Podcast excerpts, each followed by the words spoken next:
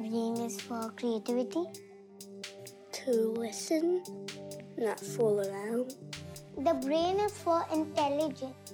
Store a lot of information from different parts of my life. Welcome to the Brain Matters podcast. In previous episodes, we spoke about the importance of proper nutrition. Today, we will delve into the subject of breastfeeding and how it impacts the development of children. Unfortunately, over the years, several harmful myths have been created around breastfeeding, and this can actually prevent the many benefits it has not only for the mother and the newborn, but their families and for society as well. Today, we speak with expert Diana Carolina Mesa, nutritionist and dietitian about the benefits of breastfeeding and the truth behind these myths. Let's listen to Diana tell us more. Whether or not to breastfeed is a decision that must be made by the mother and all those who will be caring and supporting her, including the father, grandparents, siblings, and caregivers. Breastfeeding has many benefits for the mother and for children as breast milk is considered a whole food which contains all the nutrients the baby needs during the first months.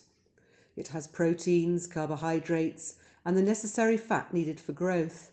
But it also has other components such as vitamins and minerals that are necessary for that growth to take place. By breastfeeding, the mother helps the baby have everything she or he needs for their physical, cognitive, and emotional development.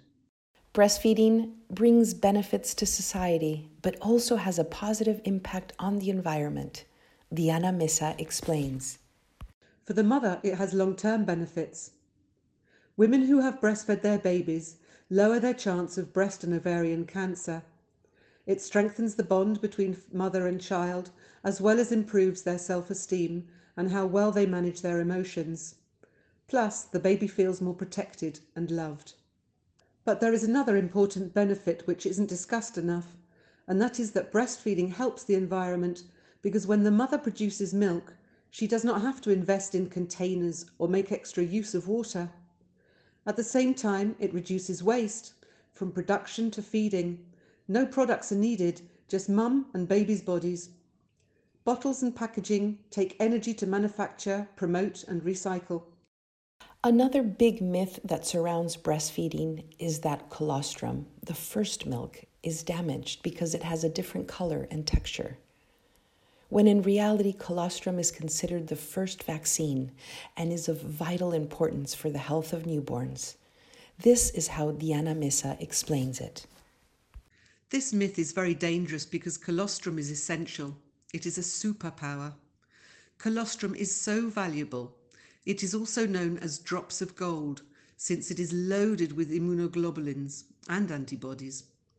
This is the first vaccine for the baby because it has all the antibodies the baby needs to defend itself. As it travels through the intestine, for example, colostrum prepares the intestine and makes it more resistant to receive the rest of the mother's milk and all the nutrients. Plus, colostrum is loaded with carbohydrates, which prevent the child from getting hypoglycemia and allows the baby to create the first bowel movements in order to have an efficient digestive system. It is important we get rid of these myths and understand the following. Breastfeeding should be a voluntary decision made by the mother and family. It cannot be imposed. Breastfeeding brings benefits for the baby, the mother, the family, society, and the environment. Colostrum is our first vaccine as it contains everything that a newborn needs nutritionally and immunologically. We hope you enjoyed this episode of our Brain Matters podcast. Thank you for joining us.